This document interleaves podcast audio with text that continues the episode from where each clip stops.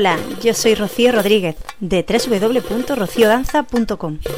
Te doy la bienvenida a Escucha la Danza, un podcast que he creado para los apasionados de la danza como tú, diseñado para ayudarte a crecer y superarte. Recuerda, tú puedes hacer de la danza tu camino de vida.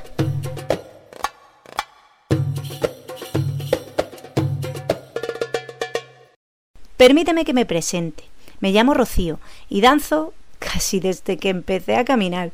Investigo y enseño diversos estilos de danza. Mi especialidad es la fusión de mis dos grandes pasiones, el flamenco y el rasharki. Si quieres conocerme mejor, te animo a que visites mi academia www.rociodanza.com. Hola querida danzante, ¿cómo estás? Bienvenida a un nuevo episodio de Escucha la Danza. Justo hoy que estoy grabando el podcast es el Día de Andalucía. Yo me siento, lo primero del todo, ciudadana del mundo. Amo la cultura mundial, venga de donde venga. Eso sí, tengo especial debilidad por Andalucía, pues es la tierra donde nací y crecí. Y como tal, quiero dar mi pequeño homenaje a esta tierra hablando hoy de uno de los palos del flamenco que más me gustan, y ese es la guajira. Quizá por eso cuando quise proponerle al gran músico Fernando de Piaggi que creara para mí un tema de fusión flamenco-árabe, le pedí una guajira. Y aunque para Fernando era un gran desafío, pues era la primera vez para él que iba a abordar este estilo musical, el resultado ha sido una auténtica maravilla. El tema Guajira para Rocío Danza es una belleza de principio a fin y tiene una hermosa armonía y equilibrio entre lo árabe y lo flamenco. Quiero felicitar a este gran músico y amigo Fernando de Piaggi por este tema que me enamoró la primera vez que lo pude escuchar y que está enamorando a todas las danzantes que lo escuchan y que están aprendiendo a bailarla. Este tema me ha inspirado tanto que me ha permitido crear diferentes coreografías de fusión flamenco-árabe. Diferentes coreografías para un mismo tema musical. ¿Por qué? Porque son versiones adaptadas una a bailarines de danza oriental que no saben nada de flamenco y otras versiones para las que sí tienen más conocimientos de la danza flamenca. Algunas de estas versiones tienen elementos y otras no. Este tema musical es tan inspirador que me encantaría poder hacer decenas de versiones para bailarla. Es muy versátil y es muy rico y es una belleza. Puedo describirte las maravillas de esta canción, pero lo mejor es que la escuches tú misma. Te dejo aquí un pequeño fragmento porque si quieres descubrirla entera, te animo a que te inscribas en el workshop de Guajira Flamenco Árabe, disponible en mi academia online, rociodanza.com. Una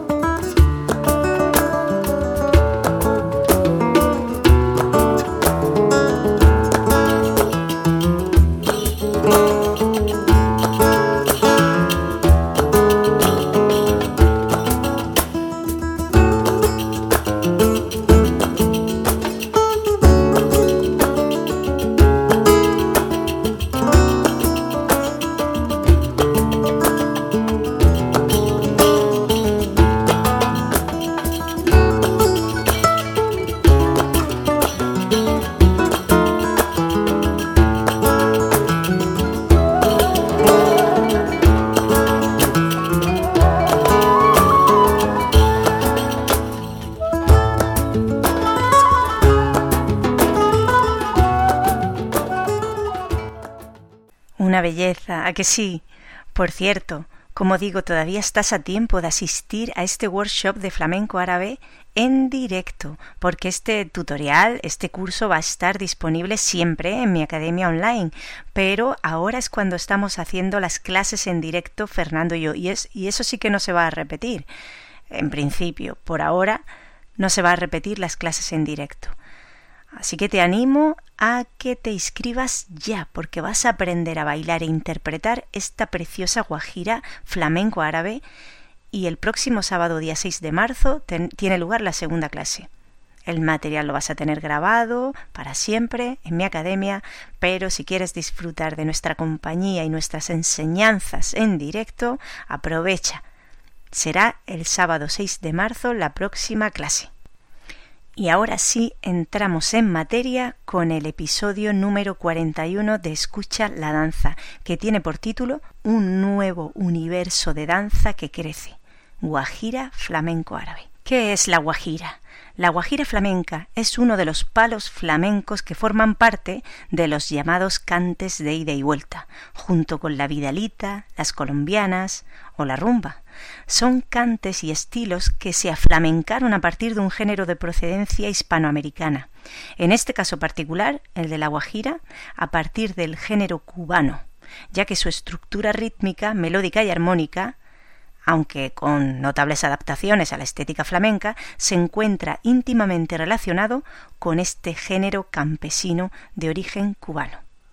En sus orígenes la guajira está emparentada con el conocido en España como punto de la Habana, así como con el zarandillo, que son géneros del siglo XVIII español que utilizaba la décima y el compás de 6x8 y 3x4, que es el mismo que utilizan las peteneras, soleares, bulerías y cantiñas. El aflamencamiento de esta música se materializó a mediados del siglo XIX en un tipo de tonada que se dio a llamar guajira y que con Silverio Franconetti, Curro Durse, Antoni Chacón y Manuel Escacena cobraría rango de cante flamenco. El primer dato de su posible versión flamenca que tenemos es que en 1860 se presenta en un teatro de Jerez la canción La Guajira.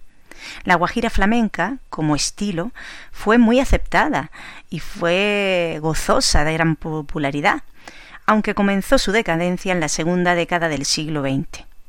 El genial cantaor Pepe Marchena en los años 30 evoluciona en sus guajiras hasta llegar a un tipo, eso sí, no bailable, pero muy melismático, imponiendo todo un árbol de derivaciones que sobreviven en la actualidad. Una maravilla para escuchar. Así que te dejo un trocito del gran Pepe Marchena, porque es una delicia para el alma.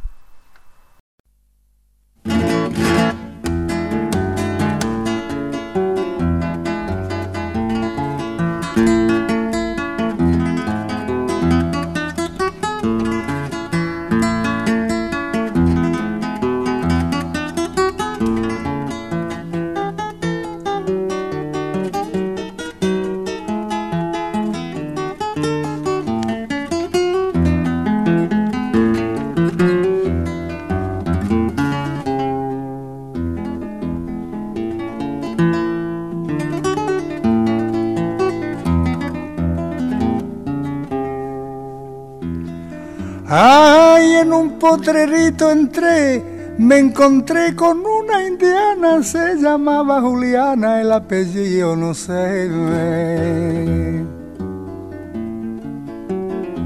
Yo mi caballo sorté las buenas tardes, le di.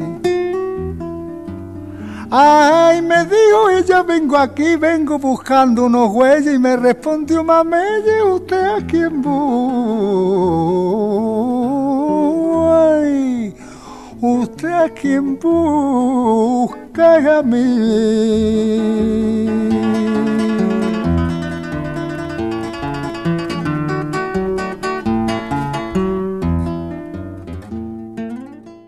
También me gustaría nombrar a Juanito Valderrama, porque propuso con la tonada junto al palmar del bohío y la coletilla Quiero platicar contigo un nuevo estilo de interpretar las guajiras.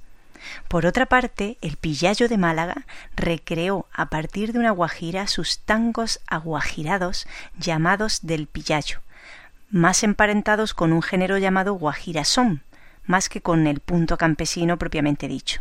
Y en Cádiz Alguien que a mí me encanta, el Chano Lobato, las interpreta por bulería dotando al género así de nuevas posibilidades en lo musical y en el baile. En la actualidad se conocen más de 30 diferentes tonadas de guajiras. La guajira flamenca se suele cantar sobre una décima, que es una copla de diez versos octosílabos, y las temáticas de sus letras están frecuentemente referidas a cualquier tema relacionado con Cuba, su capital, La Habana, sus mujeres, sus frutas deliciosas. Son motivo de inspiración riquísimos para un cantaor flamenco. Con respecto al baile, que es lo que más te interesa, el baile por guajiras, pues traigo a colación un elocuente párrafo del Tratado de Baile del maestro José Otero, año 1911, que dice lo siguiente.